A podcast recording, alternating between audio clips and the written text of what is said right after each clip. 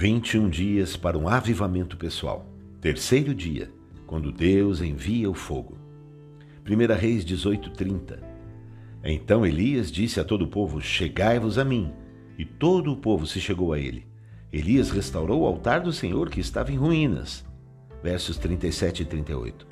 Responde-me, Senhor, responde-me, para que este povo saiba que tu, Senhor, és Deus e que a ti fizeste retroceder o coração deles então caiu fogo do Senhor e consumiu o holocausto, e a lenha, e as pedras, e a terra, e ainda lambeu a água que estava no rego. 2 Crônicas 7, versos 1 e 2. Tendo Salomão acabado de orar, desceu fogo do céu e consumiu o holocausto e os sacrifícios, e a glória do Senhor encheu a casa. Os sacerdotes não podiam entrar na casa do Senhor, porque a glória do Senhor tinha enchido a casa do Senhor. Na Bíblia, o Espírito Santo é representado como água e como fogo. Sempre que o fogo desceu, as condições necessárias para isso foram cumpridas. O fogo cai quando o altar é restaurado. O altar simboliza o lugar de entrega e consagração, e este lugar deve ser levantado dentro dos nossos corações. O altar é edificado quando colocamos o Senhor na posição de primazia, governo, controle e nos santificamos inteiramente a Ele. Santificar é separar o Senhor das demais coisas e colocá-lo acima de tudo.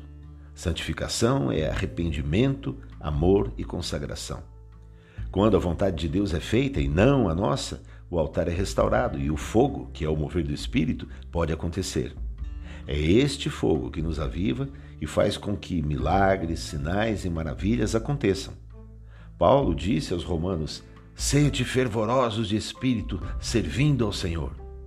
Precisamos arder em oração no Espírito, pois é Ele quem faz acontecer tudo da parte de Deus. O fogo de Deus cai também ao acumularmos incenso de oração diante dele. Sendo Deus fogo consumidor, ele deseja que os seus ministros sejam labaredas de fogo, incendiando o mundo. Se desejamos ver a igreja crescendo e os poderes espirituais das nações sendo abalados, as nossas orações têm que fazer os céus produzirem trovões, vozes, relâmpagos e terremotos. Se quisermos ver a igreja abalando os poderes do inferno, temos que orar, porque o Senhor tomará essas orações e vai lançá-las sobre a terra com todo o poder. Fique na graça, na paz e no fogo do Espírito de Cristo, em nome de Jesus. Amém?